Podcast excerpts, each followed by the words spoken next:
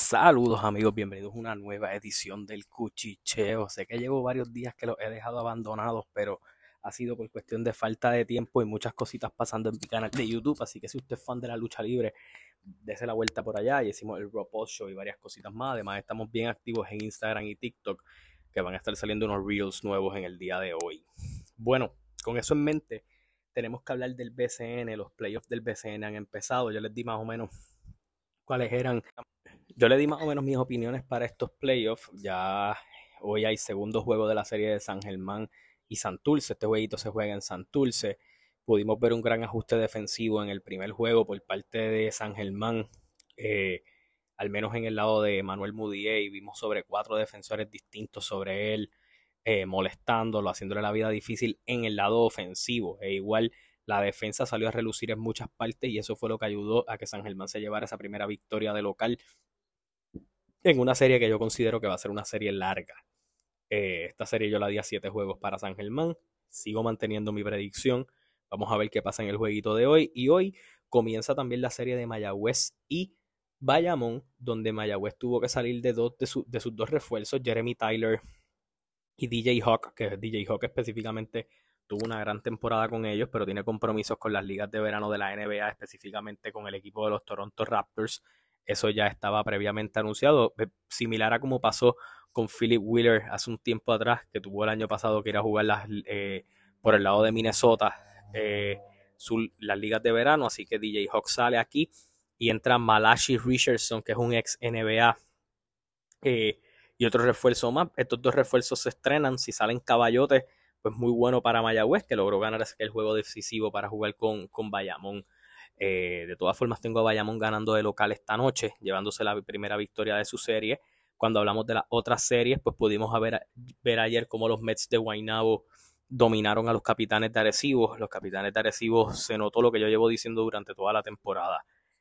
Ese la construcción de Bayamón y Arecibo ha sido similar. Un buen conjunto de nativos donde los refuerzos se acoplan a ellos. Y eso pues no ha podido pasar en esta ocasión ya que ese núcleo de Liz, Huerta y Hodge está entrando en edad. Y obviamente pues DeMarcus Cousins hace lo que le da la gana y otras piezas hacen lo que le da la gana.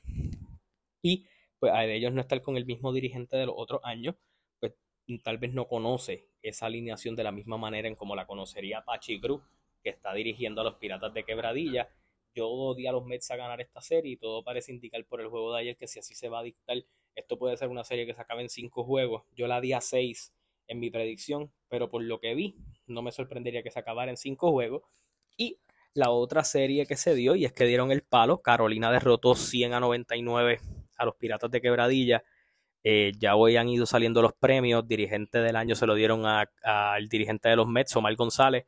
Y defensa del año acaban de anunciar lo que fue Hassan Whiteside, también candidato a MVP este año. Eh, aunque yo sigo pensando que el MVP se lo van a dar a Brandon Knight. Eh, pero ayer eh, Mike James Scott está haciendo un trabajo brutal como refuerzo. Ha venido anotando constantemente, tira mucho, pero anota bien en esta liga.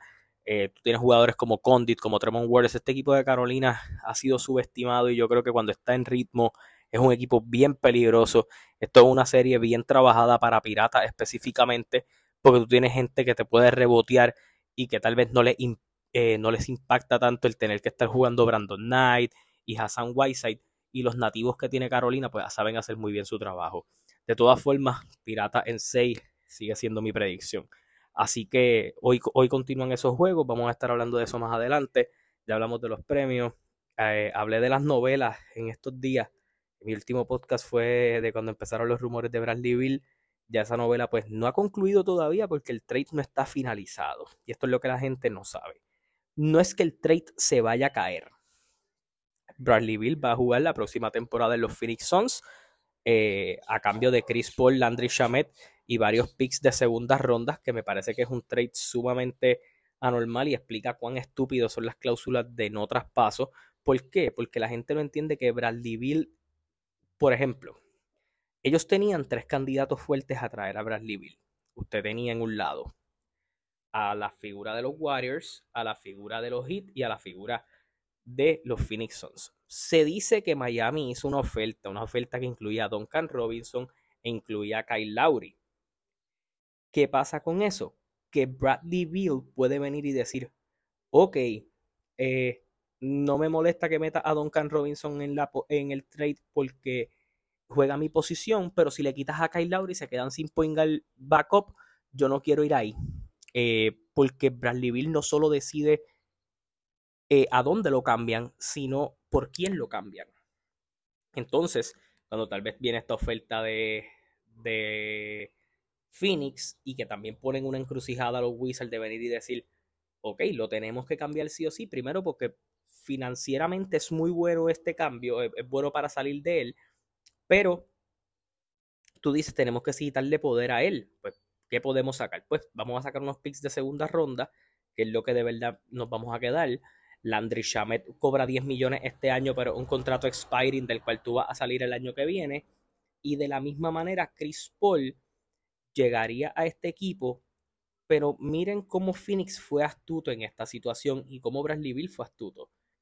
Bradley Bill dice, pues ellos podrán usar a Cameron Payne en la 1 y que Durán juegue la 4, o Devin Booker se tiene que adaptar a jugar la 1, yo la 2 y, y Durant la 3, y entonces que Tori Craig y Joshua Okogie se acomoden en el equipo. El equipo no pierde tanto porque se quedaron con Ayton en el trade. Maybe si Ayton estaba en el trade, Bradley tal vez hubiera dicho que no. So, básicamente, mucha gente no está denominando esto un Big Three, pero tú tienes un chamaco con el potencial de ser All-Star. Tú tienes un chamaco que ha sido tres veces All-Star en Bradley Bill y que creo que un año fue ganador de anotación. Y tienes dos jugadores, uno que fue una superestrella como Kevin Durant y un David Booker que apunta a superestrella. So, tienes un equipo muy bien determinado, pero han cambiado varias cosas. ¿Qué veteranos van a filmar? ¿Cómo van a filmar? Esas cositas van a ser interesantes. ¿Por qué mencioné a Chris Paul? Porque ahora el Chris Paul ser cambiado Phoenix era quien tenía la opción de venir y decir, ok, no vamos a garantizar tu, con él tiene 15 millones garantizados. Ellos podían darle wave a él y dividir esos 15 millones en 6 años. Esa división no les iba a afectar tanto a ellos el tope salarial y Chris Paul podía firmar donde le diera la gana. Los Washington Wizards, al haberlo cambiado, garantizan indirectamente que esos 15 millones ya no son 15, ahora son 25 millones lo que vale Chris Paul este año. So, si ellos le dieran la gana de darle wave, al año tuvieran, si lo dividieran en cuatro, hay que dividir básicamente a, casi 6 millones por año eh, de un jugador que no está jugando para ti. Y ellos que están buscando otro equipo que entre a este trade para que Chris Paul no tenga ni siquiera que llegar a Washington en el trade y llegue a otra organización. En otras palabras, básicamente lo que recibirían de Phoenix el equipo de, de Washington sería a la figura de Bradley Bill y John Goodwin, que fue un rookie que jugó muy bien el año pasado, que le trae un, buen jugador backup en la banca que les va a hacer falta a, a Phoenix en la figura de Goodwin y que puede adaptarse muy bien tal vez al esquema defensivo de Frank Vogel porque el asistente que ellos tienen que es Kevin John que era quien cogía la ofensiva de Phoenix el año pasado se mantuvo en el equipo y básicamente es el asistente mejor pagado en toda la liga. Por eso les estoy contando un poquito las interioridades para que ustedes entiendan cuáles son los ajustes. Así que eh, vamos a ver qué termina pasando en esa, en esa ocasión a la parte interesante de toda esta dinámica. ¿Dónde pudiera acabar Chris Paul? Porque si a él le hubieran dado wave, habían novias muy interesantes para él. Los Boston Celtics están buscando un point guard natural, pudiera jugar Chris Paul menos tiempo en Boston, los Lakers lo querían, si le hubieran dado wave, pero con el trade las cosas se vuelven más complicadas. ¿Quién es el equipo que más ha preguntado por él? Los Clippers. Entonces vamos a ver cuán real es el factor de los Clippers. Los Clippers tienen un contrato de alrededor de 10 millones por año en Marcus Morris que expira el año que viene. So, si son 25 millones de Chris Paul por este último año de contrato, los Clippers tendrían que igualar esos 25 millones. No van a tener que cambiar ninguna superestrella. Tú tienes un Marcus Morris que no está contento tal vez con su rol en la rotación y ya lo ha dicho, so que pudiera entrar en ese cambio y habría que ver qué otras piezas tienen ellos disponibles que estén dispuestos a cambiar. Robert Covington puede entrar en la conversación, tal vez por conseguir a Chris Paul traen a Terence Mann. ¿Qué problema trae esto para los Clippers? Tienes tres jugadores muy propensos a lesionarse como tus figuras principales. Chris Paul, Kawhi Leonard y Paul George en una temporada larga. Eh, obviamente ese es el riesgo que quieren tal vez correr los Clippers, pero pues es un, riesgo un poquito complicado tal vez de, su parte.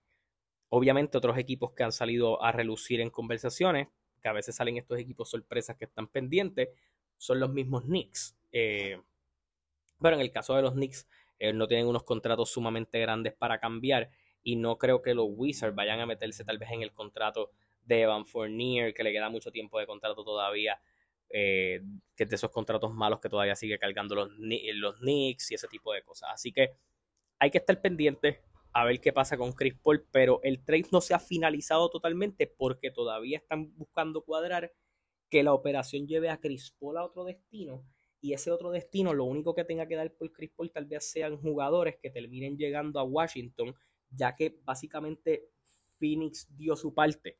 Sería que este equipo dé su parte y entonces ellos pasan a Chris Paul. Así que básicamente eso es lo que está rumorándose por allí. Otros equipos que están bien pendientes. Miami Heat está pendiente a Damian Lillard, súper eh, super pendiente a Damian Lillard, pero los Trailblazers, y ya que Damian Lillard ha dicho que quiere seguir en Portland, lo cual me parece hasta ilógico, pero ellos están muy interesados en Van Adebayo.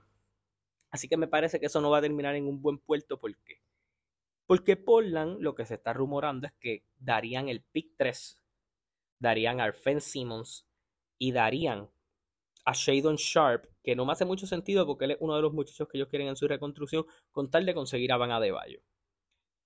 Yo no creo que Miami vaya a ponerse experimental a tal vez draftear a Scott Henderson, coger a Shadon Sharp, dos muchachos que va a estrenar en Gare, y a otro hogar en Alfen Simmons cuando tal vez pudieran buscar a Nurkic en ese mismo trade y cuando lo que a ellos les interesa realmente es poder montar un, equipo sólido, o sea, añadir una estrella al equipo con lo que ya tienen, porque ellos consideran que, que ellos tienen suficiente para arrancar. Ellos siguen confiando en que Tyler Hero va a seguir mejorando, que Van Adebayo va a seguir mejorando, que Jimmy Butler va a seguir siendo playoff Butler, ese tipo de cosas. Otro equipo que está sonando mucho con el draft los Detroit Pistons que están pendientes de la situación de Zion, Pelicans que han estado como diciendo que están dispuestos a cambiar a Zion después de todos estos revoluciones con actrices pornos que tiene. Eh, pero eh, ellos están buscando un, top 3 pick. Sabemos que San Antonio no va a cambiar el de ellos, o las negociaciones se mantienen en Portland o se mantienen en los Hornets. Y los Hornets tienen el segundo pick. Ellos quieren a Scott Henderson como su point al titular. Lo que pasa es que los Hornets están bien interesados, no precisamente en Zion Williamson, sino en Brandon Ingram. Así que nada, hay que estar pendiente a qué sucede. Yo voy a estar haciendo otro podcast de deporte esta noche, eh, hablando un poquito de lo último que esté pasando. Ya tanto Kyle Kuzma como eh, el mismo Draymond Green eh, no aceptaron sus opciones de contrato. Así que estos dos muchachos van directo a la agencia libre, una agencia libre estelarizada de alguna manera por por Russell Westbrook, Draymond Green, Harrison Barnes, Kyle Kuzma, Kristaps Porzingis, entre otros jugadores que pueden ser buenas piezas para cualquier equipo y que se espera que hayan trades de superestrellas por allí. Así que nada, los invito a que se suscriban a mi canal de YouTube, que estén pendientes de todo mi contenido. Hasta la próxima, se cuidan, nos vemos.